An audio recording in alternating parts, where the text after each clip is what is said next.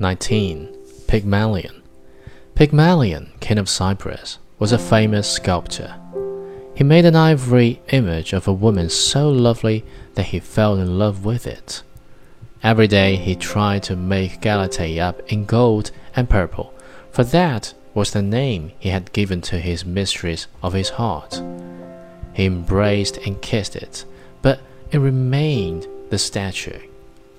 In despair, he went to the Aphrodite's shrine for help, offering rich sacrifice and setting up a passionate prayer.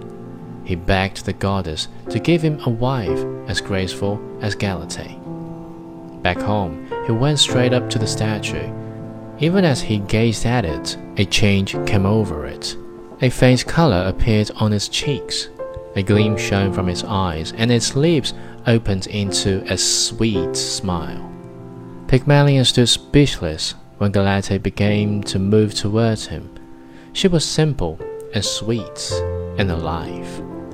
Soon the room was ringing with her silver voice.